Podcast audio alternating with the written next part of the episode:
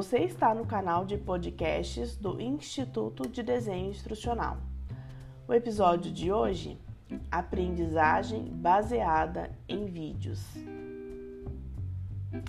Embora o uso de vídeos para ações de formação seja uma prática já estabelecida, foi no passado recente que eles passaram a ocupar o primeiro plano, não é verdade? Se você fizer uma retomada histórica e pensar nos cursos online lá do início dos anos 2000, o principal conteúdo era um conteúdo apostilado em PDF, não é verdade? E atualmente os vídeos têm se tornado cada vez mais o conteúdo principal das estratégias de aprendizagem. Os vídeos já foram compartilhados em muitos formatos: treinamento formal, aprendizagem just in time, aprendizagem informal, social learning, como apoio para os treinamentos híbridos, não é verdade? Quando você pensa nas estratégias de aprendizagem baseada em vídeos, quais são aí os principais benefícios que você consegue elencar? Vou citar alguns para vocês. Os vídeos atraem a atenção de várias gerações de alunos. Oferecem alto coeficiente de engajamento eles podem ser usados para complementar a maioria das necessidades dos treinamentos corporativos. E também eles podem ser reproduzidos como uma estratégia de microlearning. Além disso, os vídeos são usados para promover a aprendizagem social. É muito bom para ser verdade, não é mesmo? Se você consultar os seus alunos, com certeza o feedback é sempre positivo para o uso de estratégias com video learning. Mas quais são aí algumas limitações de aprendizagem baseada em vídeos?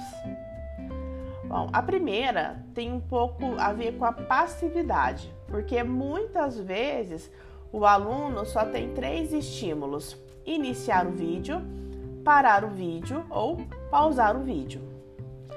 Além disso, é um recurso que geralmente tem um custo alto, então precisa ser muito bem planejado.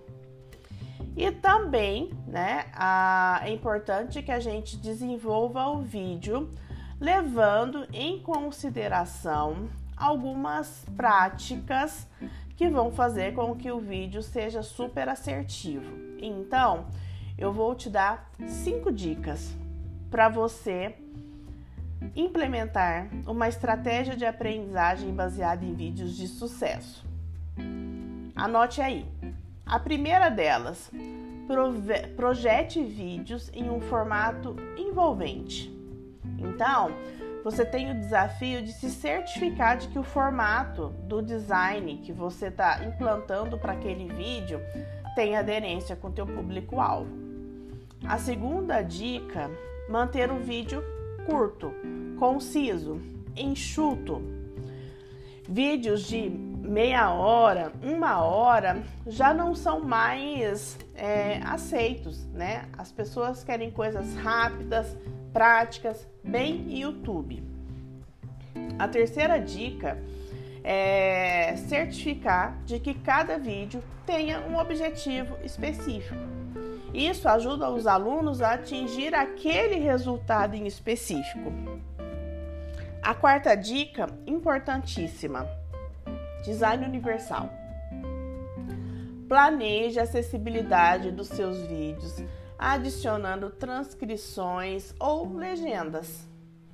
E a quinta dica, essa é uma dica de ouro, opte por vídeos interativos, porque eles vão permitir que o seu aluno é, enfrente esse desafio da passividade e possa participar ativamente da intervenção, ok?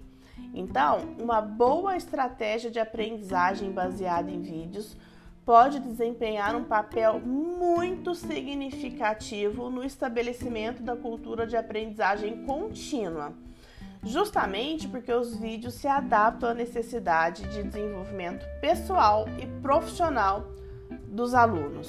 Então, invista em nuggets de aprendizagem, em microlearning, no formato de vídeos, que com certeza será sucesso.